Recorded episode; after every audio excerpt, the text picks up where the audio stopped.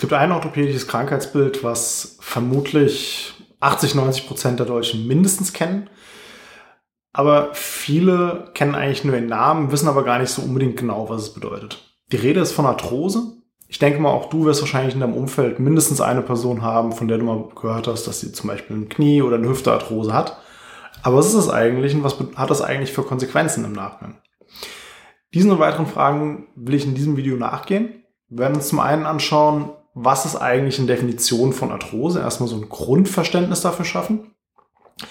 Gucken uns dann weiter auch an, wie entsteht das Ganze eigentlich, was sind Gründe, die zu einer Arthrose führen, was sind auch Symptome, die durch eine Arthrose kommen können? Und wie wird das Ganze dann im Nachgang eigentlich auch behandelt.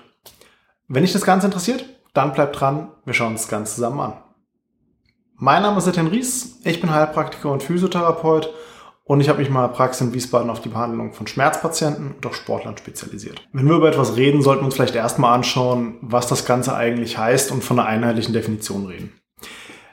Ich habe eine Definition rausgesucht von Amboss, das ist ein Medizinerlexikon, was online vor allem verfügbar ist. Stellt sie so ein bisschen vor wie Wikipedia für Ärzte, nur in ein bisschen be besser recherchiert und passendere Quellen, die auch rangezogen werden meistens. Das heißt, du hast einen anderen Gehalt dahinter als jetzt bei Wikipedia, was zwar für einen schnellen Überblick auch ganz gut ist, aber der Wahrheitsgehalt und der Faktengehalt ist nicht immer gewährleistet, was bei Amboss dann tatsächlich ein bisschen anders ausschaut. Arthrose oder auch Arthrosis deformans, wie es genannt wird. Ich muss noch mal kurz ablesen, wo der Begriff genau herkommt. Ähm, Arthrosis deformans das setzt sich aus zwei Wörtern zusammen. Zum einen aus dem altgriechischen Wort Arthron, was auf Deutsch so viel heißt wie Gelenk. Und Deformans, es klingt schon vielleicht im einen oder anderen, kann man sich vom Wort herleiten. Das kommt aus, vom lateinischen Wort deformare, verformen oder verstümmeln. Wenn wir das Ganze jetzt zusammensetzen mit Gelenk und Verstümmeln, das heißt, du hast einfach eine Zerstörung oder Verstümmelung des Gelenks, das heißt, es geht kaputt, vereinfacht gesagt. Und das ist auch so eine gängige Definition, die viele kennen. Das ist ein übermäßiger Gelenkverschleiß mit entsprechenden Folgen dann. Und die, Kur die Einleitung der Definition zu Arthrose würde ich dir ganz gerne vorlesen, weil das eigentlich die meisten Dinge schön zusammenfasst. Die Arthrose ist eine degenerative, nicht entzündliche Erkrankung des Knorpels eines Gelenks und tritt meist als physiologische Alterserscheinung auf. Erhöhte Belastungszustände in einem Gelenkabschnitt verstärken dabei das Risiko, beispielsweise Übergewicht, starke einseitige Belastung oder Gelenkfehlstellungen, Prinzipiell kann jedes Gelenk betroffen sein. Knie- und Hüftgelenksarthrosen haben aber klinisch und volkswirtschaftlich eine besondere Bedeutung. Und wenn dich mal so in deinem älteren Bekanntenkreis umhörst und schaust, wie viele Leute da eine Knie- oder Hüftprothese schon bekommen haben, das sind einige. Dementsprechend lässt sich auch relativ schnell erkennen, was da auch eine volkswirtschaftliche Bedeutung dabei ist. So oft wie diese Gelenkersatz-OPs gemacht werden, da steckt ordentlich Geld dahinter, was da eingesetzt wird und auch an Kosten, die das Gesundheitssystem zu tragen hatte. Ähm, ich will nicht die ganze Definition vorlesen, weil das wird ein bisschen viel. Aber einen Satz will ich noch mal ganz gerne rausgreifen, weil den finde ich unglaublich wichtig und der geht gerne unter bei vielen Patienten, aber auch bei vielen Behandlern, Ärzten, Therapeuten oder, oder, oder. Und zwar, es gibt klassische radiologische Zeichen der Arthrose, die aber nicht unbedingt mit den klinischen Symptomen korrelieren. Das heißt, über vielen anderen Sachen auch ist es häufig so, man findet was in der Bildgebung, also in radiologischen Befunden wie Röntgen, MRT, CT oder, oder, oder. Aber das muss nicht unbedingt was mit den Symptomen zu tun haben. Die können voll, es kann zum Beispiel sein, dass wir jemanden bei, einem, bei einer Bildgebung finden, der massive Abnutzungserscheinungen hat. Der spürt aber überhaupt keine Probleme und klinisch gesehen, also von den Symptomen, die er zeigt, von seinem Befinden, geht es ihm super. Dann ist halt immer die Frage, was macht man wann als Behandlungsmaßnahme? Da kommen wir ein bisschen später zu. Gehen wir erstmal darauf ein, wie entsteht das Ganze eigentlich? Was sind Gründe, die dazu führen, dass so eine Arthrose stattfinden kann oder entstehen kann? Und die typischsten Symptome, äh, Gott, Symptome, die typischsten Ursachen sind mangelnde Bewegung, Überlastung des Gelenks, da kann es mehrere Gründe geben. Zum einen Übergewicht, Gelenkfehlstellung ist zum Beispiel auch ein Grund, warum bei kleinen Kindern oder bei Neugeborenen untersucht wird, ob eine sogenannte Hüftgelenksdysplasie besteht. Das vielleicht ganz kurz erklärt, Hüftgelenksdysplasie bei Kindern, wonach geschaut wird, ob die Pfanne zu klein ist für den Kopf. Das heißt, im Normalfall ist es ja so, dass das Ganze so sich so ein bisschen überdeckt. Und bei der Hüftgelenksdysplasie ist die Pfanne einfach viel zu klein. Das heißt, wir haben massiven Druck, der entsteht dabei, was eine Arthrose einfach dementsprechend begünstigt, weil höhere Kräfte schneller zu einer Überlastung führen können in dem Bereich. Ähm, das wäre zum Beispiel so eine Gelenkfehlstellung auch. Starke einseitige Belastungen können ein Thema sein. Das heißt, jemand, der ständig mit der gleichen Belastung auf dem Körperteil es beansprucht, da besteht ein höheres Risiko für eine Arthrose. Ähm, wenn ein Gelenk mal gebrochen war und zum Beispiel nicht richtig zusammengeheilt ist oder bei einer OP nicht richtig wieder zusammengefügt wurde. Auch das kann das Ganze begünstigen und zu einer Überlastung führen. Stellst dir wieder einfach vor, sagen wir, wir haben so den ähm, Kopf von der Hüfte, bleiben wir einfach mal dabei und das war dann, zum, war dann gebrochen. Und ganz vereinfacht gesagt, das wurde dann so wieder zusammengesetzt, ich hoffe, man sieht das halbwegs, dass wir so eine kleine Kante drin haben. Das würde dann wieder, machen wir es andersrum, machen wir es so, das ist vielleicht ein bisschen leichter zu erkennen. Das würde dann dazu führen, dass wir hierdurch wieder eine ungleiche Belastung in dem Gelenk haben und das auch wieder zu einer schnelleren Arthrose führen kann, weil einfach höhere Spitzenbelastungen wieder auf diese Gelenkfläche kommen und zu einer erhöhten Abnutzung führen können. Weitere Möglichkeiten, die zu einer Arthrose führen können oder dies begünstigen, sind rheumatische Gelenkerkrankungen, hohes Alter. Klar, je älter ein Gelenk ist, desto abgenutzter wird das Ganze irgendwann mal. Ist wie bei jedem mechanischen Teil auch. Oder aber auch eine familiäre Disposition. Das heißt, wie bei vielen, vielen anderen Problematiken kann es halt sein, dass in der Familie eine höhere Wahrscheinlichkeit vorhanden ist, dass ein bestimmtes Problem entstehen kann. Wenn wir uns das nächste Mal Symptome anschauen, da gibt es eine riesen Palette an Symptomen. Ist auch so ein bisschen unterteilt zwischen wirklich den Problemen bei einer Arthrose oder dann gibt es auch noch die aktivierte Form, nennt sich das. Das heißt, die Entzündung, die dann stattfindet teilweise bei der Arthritis. Ähm, da kann man nochmal ein bisschen unterscheiden mit Symptomen, die dabei einhergehen. Somit die ersten Symptome, die auftreten können, das sind frühe Leitsymptome. Das ist Anlaufschmerz. Das heißt, wenn du nach einer längeren Pause in Bewegung startest, kann es sein, dass dann Schmerzen auftreten einfach, die im Laufe der Bewegung dann besser werden. Das ist allerdings nicht alleine bei der Arthrose so, sondern zum Beispiel auch bei Beschwerden im Muskel- oder Sehnenapparat kann es ähnlich sein, dass es erst eine gewisse Anlaufphase braucht, bevor dann Schmerzen nachlassen. Das heißt, nur weil du so einen Anlaufschmerz hast, heißt nicht direkt, dass es Arthrose ist. Über vielen, vielen von anderen Symptomen, auf die wir gleich eingehen, auch noch. Ähm, Ermüdungsschmerzen können auch kommen. Das heißt, wenn einfach eine zu hohe Belastung kam oder eine zu lange intensive Belastung, dass dann Schmerzen auftreten. Das heißt, wenn der Körper vereinfacht gesagt müde wird in diesem Bereich. Belastungsschmerzen können manchmal auch auftreten, auch wenn es nicht so unbedingt das Typischste ist. Ähm, Schmerzausstrahlung kann manchmal kommen. Man hat zum Beispiel, was relativ häufig vorkommt, bei einer Arthrose im Hüftgelenk, dass dann das Ganze ins Knie ausstrahlt und da Schmerzen auftreten. Das ist gar nicht so selten. Kann zum Beispiel manchmal über ein Band, was an der Seite des Oberschenkels entlang läuft, den Tractus iliotibialis, kann es sein, dass es dazu Knieschmerzen einfach kommt. Spätere Symptome der Arthrose sind dann allerdings noch andere Dinge, wie zum Beispiel ein Dauerschmerz. Das heißt, es tut immer weh, egal was du damit machst, ob du bewegst oder ob du in Ruhe bist. Nachtschmerzen können dann manchmal ein Thema werden. Und je weiter fortgeschritten so eine Arthrose ist, je mehr Umbauprozesse im Gelenk stattgefunden haben, desto eher kommt es dann auch zu Bewegungseinschränkungen in dem entsprechenden Gelenk. Es gibt dann mehrere Gründe. Das ist zum einen über die Gelenkkapsel, die immer unbeweglicher wird. Und es ist auch so im Laufe der Zeit, am Anfang ist es wirklich so, dass der Knorpel abgenutzt wird und peu à peu kaputt geht. Irgendwann findet aber auch ein Umbau der Knochensubstanz statt. Und es gibt ähm, so Knochenzysten, so Knochennasen, die dann wachsen, an den Rändern vor allem von dem Gelenk. Und die können halt auch dann Bewegungen einschränken, auch schmerzhaft einschränken, dann deutlich. Und dann haben wir noch die Symptome, die es bei ähm, einer aktivierten Arthrose gibt, also bei einer Arthritis, wenn eine Entzündung vorliegt. Das sind dann entzündliche Phasen einfach in einem Gelenk. Da gibt es typische Entzündungszeichen, die dann auftreten können. Das ist zum einen Rötung, wobei das nicht unbedingt das Typischste ist, eine Schwellung, Schmerzen und Funktionseinschränkung ist dann auch noch ein weiterer Punkt. Das sind so die typischen Geschichten, die man dabei dann merkt. Teilweise noch eine Überwärmung, die zu spüren ist. Das ist dann typisch für eine Entzündung im Gelenk. Und es kommt auch nicht selten vor, dass die Phasen zwischen der aktivierten Arthrose, der, also der Arthritis und der normalen Arthrose, sich so ein bisschen wechseln, auch je nachdem abhängig von der Belastung und, und, und. Da gibt es dann etliche Faktoren, die darauf einen Einfluss haben können. Und dann ist ja eigentlich auch der interessanteste Part meistens oder für viele, die sich das Ganze anschauen, ja, was macht man eigentlich, wenn man eine Arthrose hat?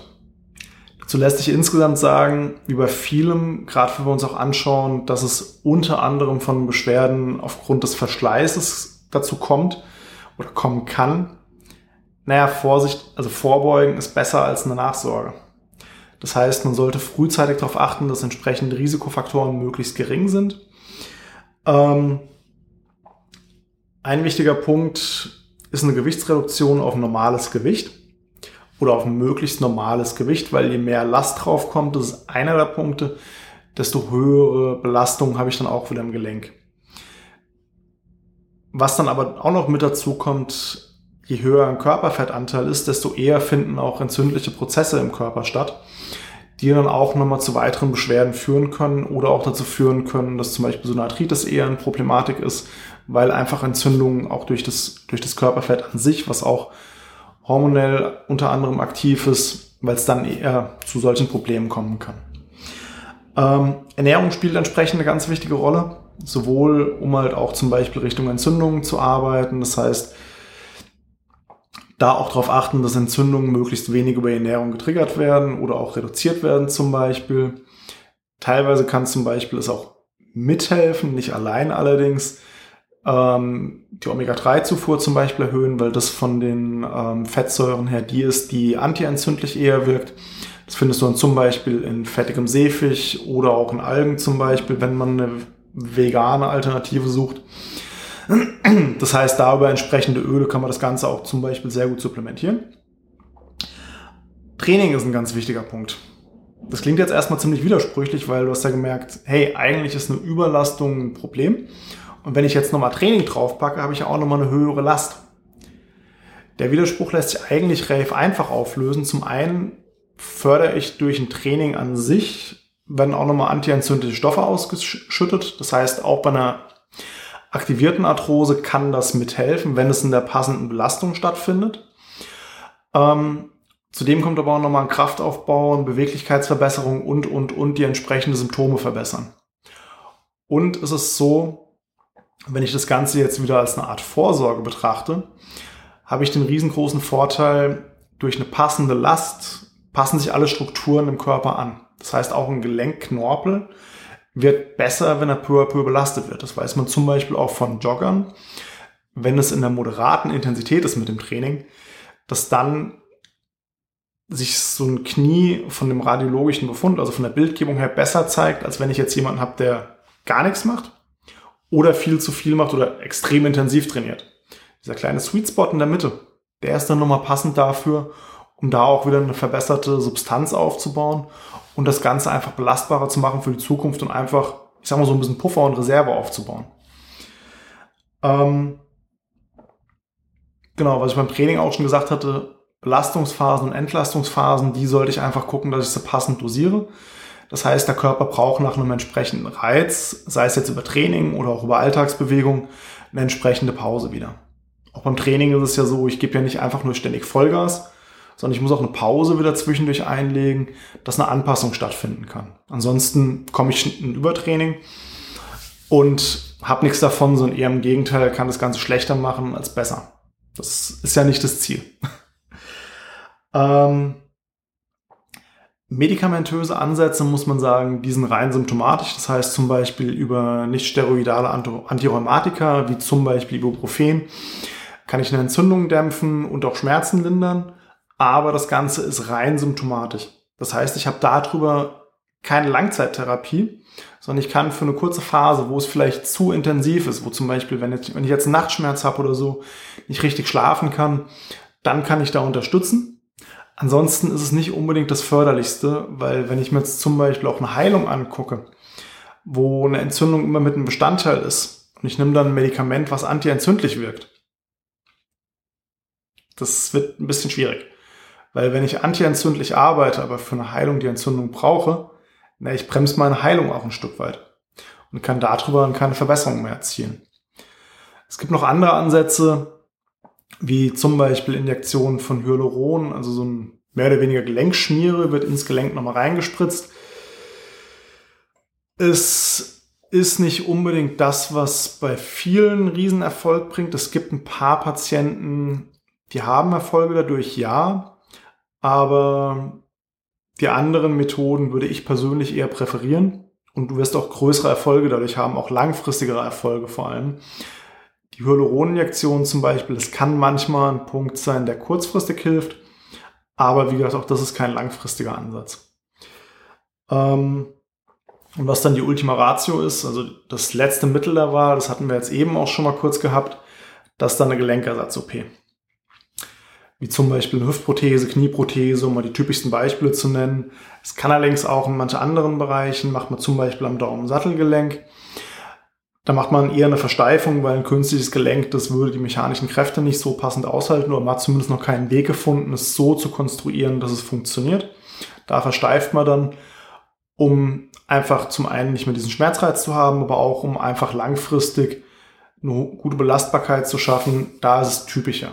Gibt auch Gelenkersatz-OPs in dem Bereich, kenne ich tatsächlich extrem wenige. Man muss allerdings dazu sagen, bei vielen Patienten die ich kennengelernt habe, ist es nicht unbedingt so, dass Training und die ganzen anderen Geschichten so der erste Schritt waren. Das wird peu à peu besser.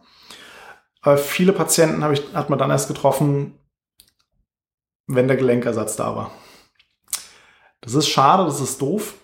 Ähm, liegt an vielen Gründen. Vielleicht mal ein kleines Beispiel. Ähm, ich nehme jetzt mal kurz meinen Vater als Beispiel. Ich hoffe, er ist mir nicht böse dafür. Bei ihm war es so, er hat vor, boah, weiß ich gar nicht mehr genau, wie viele Jahre das jetzt her sind, eine neue Hüfte bekommen. Und er war jetzt nie sonderlich ein Mensch, der unbedingt auf die Punkte, die ich dir eben genannt habe, die in der Therapie auch eine Rolle spielen, wie Training, Ernährung, allzu viel drauf geachtet hat. Der Gelenkersatz stand dann irgendwann an und vorher hat er schon massiv Beschwerden in dem Bereich eigentlich gehabt. Das hat auch dazu gepasst zu der Arthrose.